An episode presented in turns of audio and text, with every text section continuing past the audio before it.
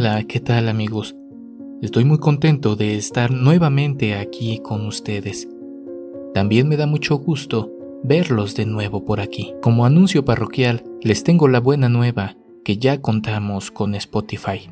Así que si no tienes tiempo de estar aquí en YouTube, puedes darte una vuelta en Spotify y escuchar nuestros relatos. Hoy quisiera pedirles un voto de discreción por el relato que les compartiré ya que la persona que nos lo compartió no quiere que se compartan sus datos. Y es que cuántas veces estamos obligados a guardar silencio por la profesión que practicamos.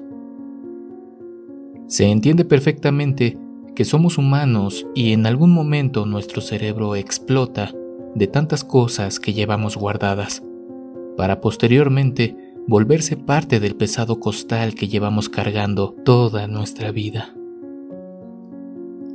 Dentro del ámbito legal, queremos decirles que no nos consta a ciencia cierta si los relatos que nos mandan son completamente verídicos, ya que carecemos de conocimiento de dichas historias. Solo compartimos con ustedes los relatos de terror que nos hacen llegar. Estos pueden presentarse en las finas líneas de lo real y lo fantasioso. Lo dejamos a tu jurisdicción si lo crees real o no. Déjanos tus comentarios en la parte de abajo. Y nuevamente solicito tu discreción para este relato. Ah, por cierto, suscríbete si aún no lo has hecho para no perderte nuestro contenido. Pues bien, pónganse cómodos y disfruten este relato. Están escuchando Oscuro Secreto. ¿Están listos para esto?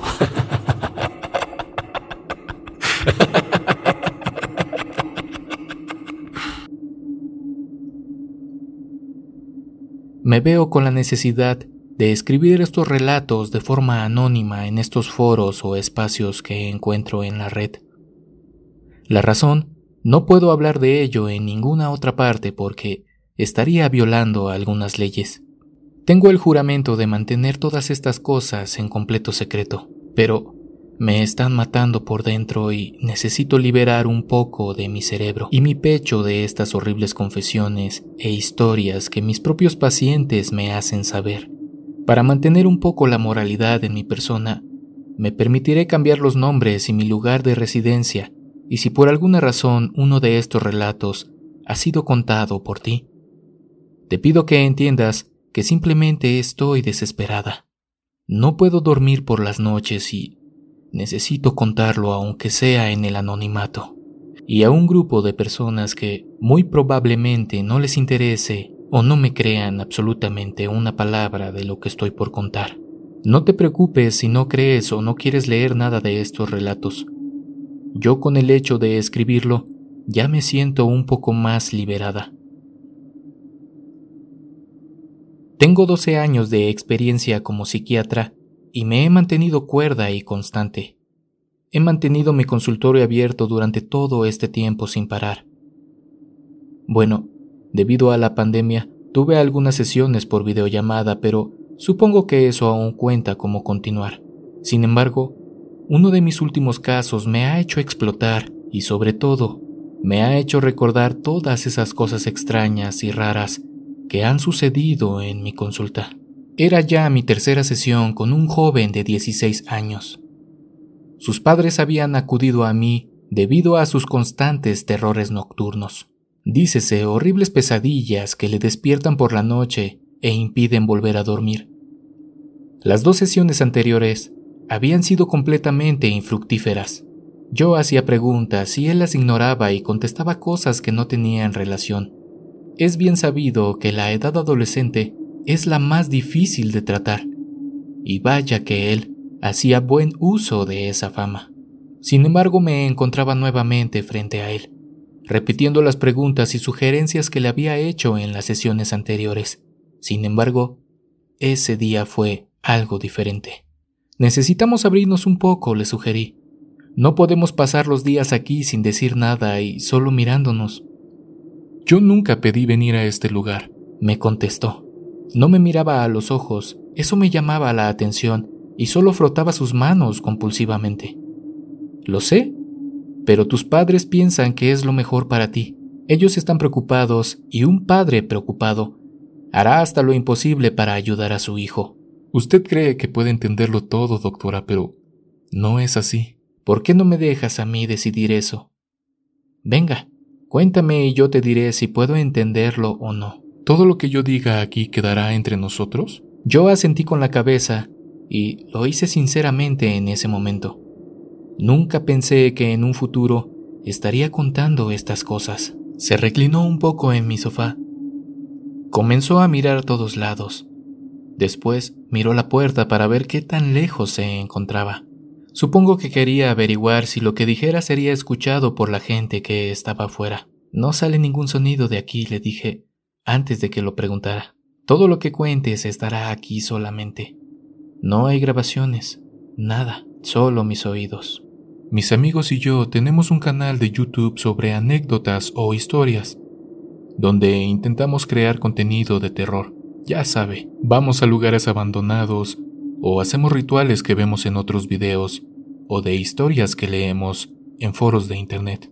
Asentí con mi cabeza para que supiera que estaba prestando atención. Era mi deber hacerle sentir cómodo mientras platicaba, pero era más que evidente que no lo estaba. Frotaba sus manos compulsivamente. Uno de mis amigos, Oliver, tuvo una idea.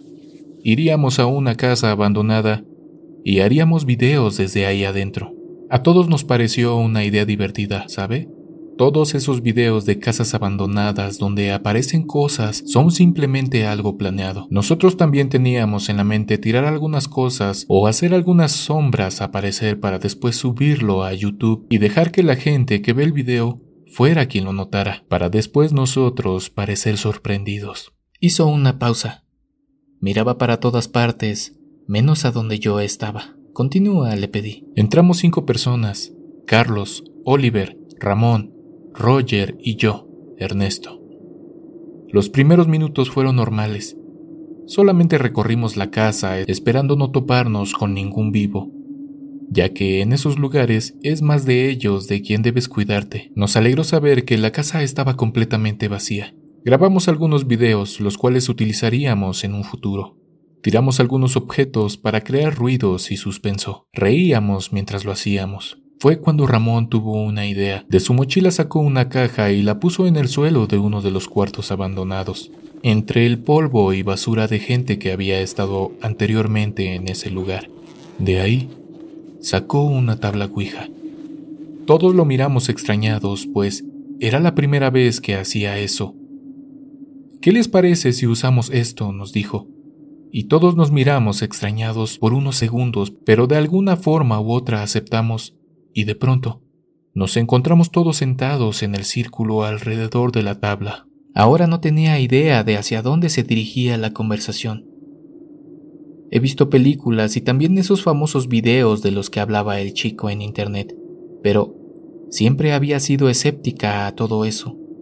Fue más por morbo que quería que continuara con su relato. Yo me senté frente a Ramón. Fue entre nosotros dos quienes iniciaríamos con el tablero.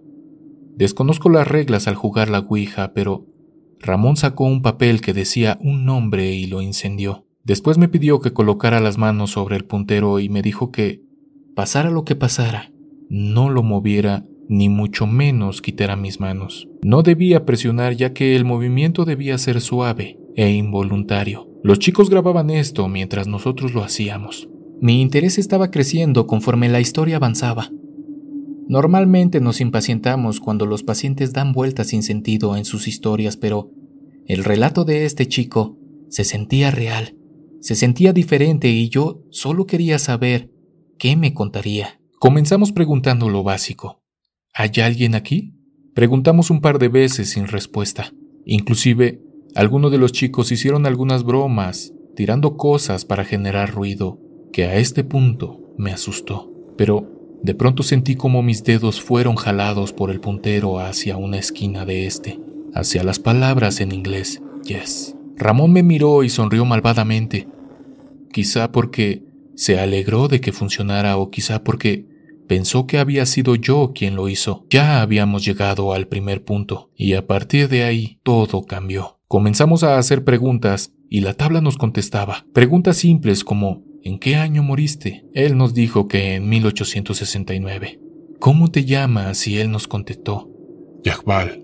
Hicimos más preguntas, muchas de las cuales ya olvidé, pero Ramón tenía otra idea.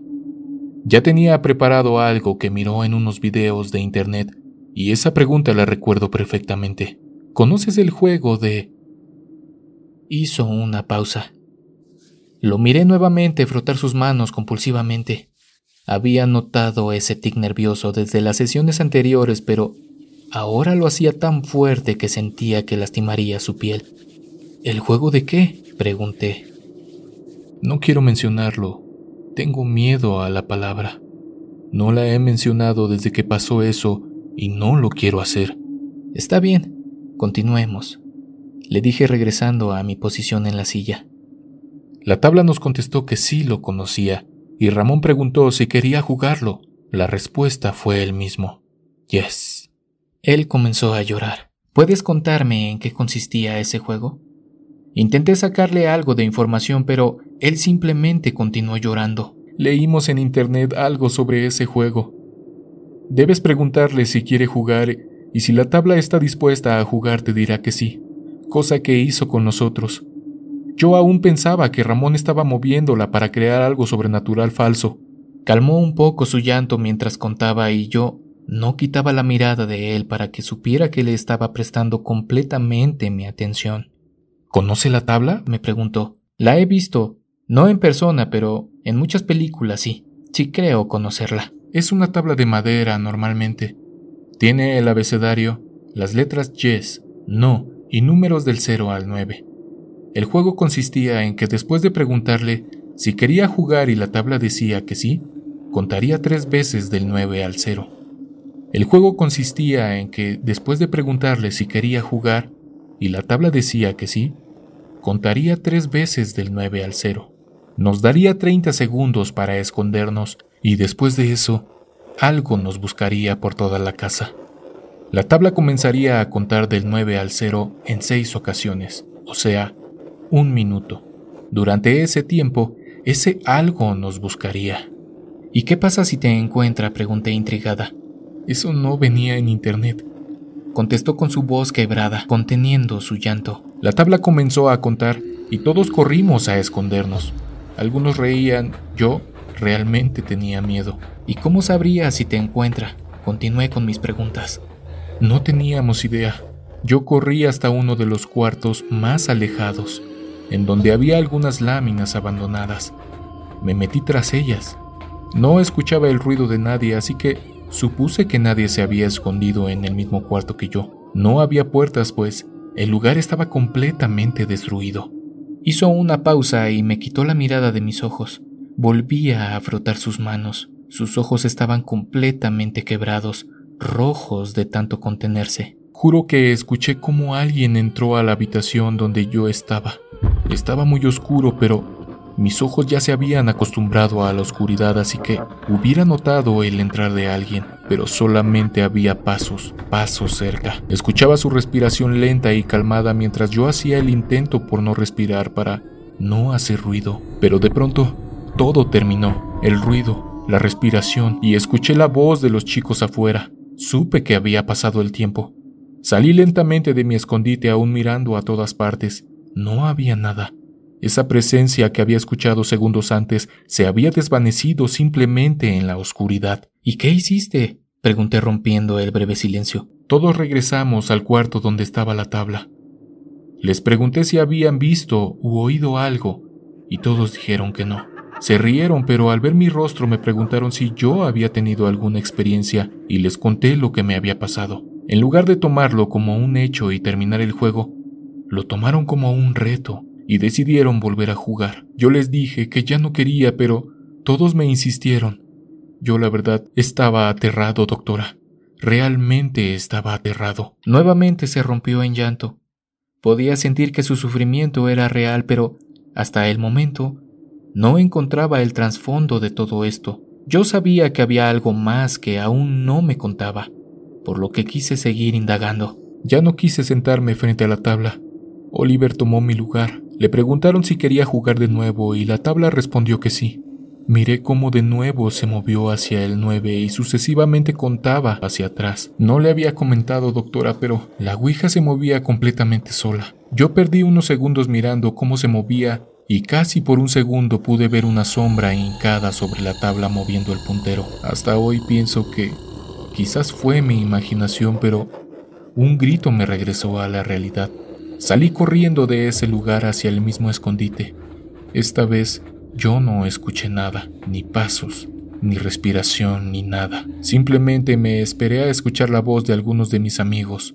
Cuando escuché a alguien salí de mi escondite y regresé al cuarto de la tabla. Los rostros de adrenalina seguían ahí. Nos juntamos nuevamente. Sin embargo, había algo diferente esta vez. Faltaba Oliver. Nos volteamos a ver entre todos como buscando su rostro entre nosotros, pero no estaba. Ya no lloraba. Su rostro se había convertido en un sombrío retrato de una persona sin esperanza, mirando la nada, balbuceando cosas que no podía escuchar estaba completamente devastado. Lo buscamos por todos los cuartos. No había rastro de él. Buscamos afuera, en el auto, en todas partes. Llamamos a su teléfono, el cual sonó en uno de los cuartos, pero fue lo único que encontramos. Debemos preguntarle, dijo Ramón. Yo estaba completamente aterrado. Lo único que quería era salir de ese lugar. Tuvimos algunas discusiones por las obvias alteraciones. Al final, Ramón se sentó en la tabla y preguntó, ¿Dónde está Oliver? Lo único que contestó fue, Lo tengo. Preguntamos si podía soltarlo y simplemente dijo que no. Insistimos de mil maneras y lo único que contestaba era no. Nunca volvimos a ver a Oliver. Nuevamente pausó su relato para continuar después de un suspiro. Cuando sus padres preguntaron por él, le contamos que tenía planes de irse de la ciudad. Ellos tenían muchos problemas, así que lo creyeron por un momento, aunque aún lo siguen buscando. ¿Pero nunca lo encontrarán? pregunté. No, respondió. Me miró fijamente. Ahora dígame, doctora, ¿lo entiende? ¿Usted que piensa que puede entenderlo todo, entiende lo que pasó? ¿Entiende lo que siento? No, la verdad es que no lo entiendo. Yo lo sabía. Muchas gracias, doctora, dijo fingiendo una sonrisa. Nadie que no haya estado en ese lugar puede hacerlo. Se levantó de la silla y dio por terminada la sesión, cuando debía ser yo quien lo hiciera. Pero simplemente me quedé sentada mientras él se acercaba a la puerta. Se quedó parado frente a la puerta con la mano en la perilla, dándome la espalda. Si algún día alguien viene a preguntar sobre mí y sobre ese suceso, esa es la versión que quiero que les diga que le conté. ¿Por qué dices eso? Pregunté. ¿A qué te refieres? Se quedó frente a la puerta mirando la nada. Lo que no decía el ritual en Internet era lo que pasaría si te encontraba. La segunda vez que jugamos encontró a Oliver, pero no regresamos todos al cuarto como le dije anteriormente.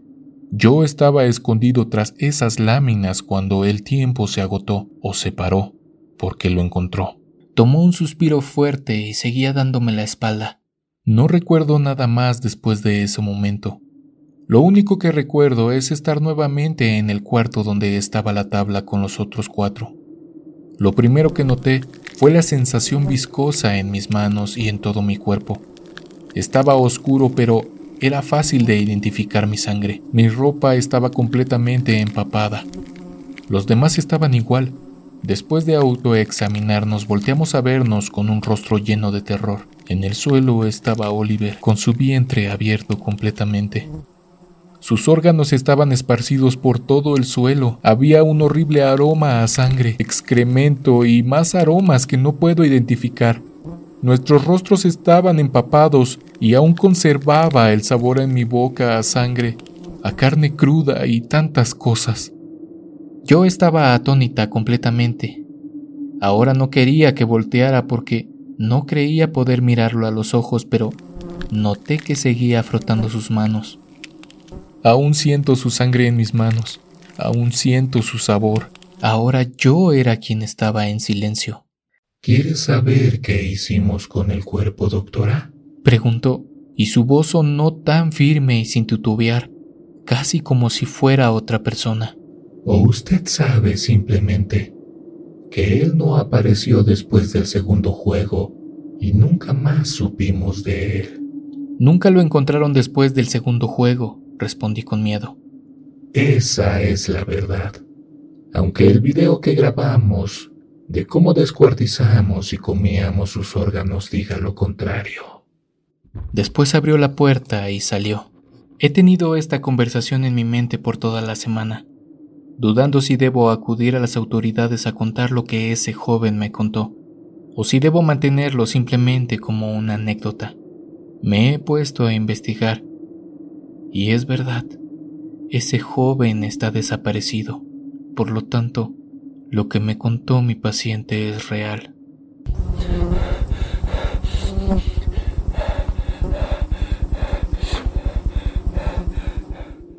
Doctora F. E.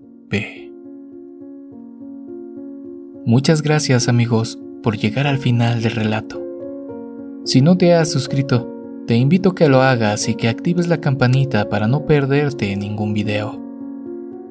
Nos vemos en un próximo relato.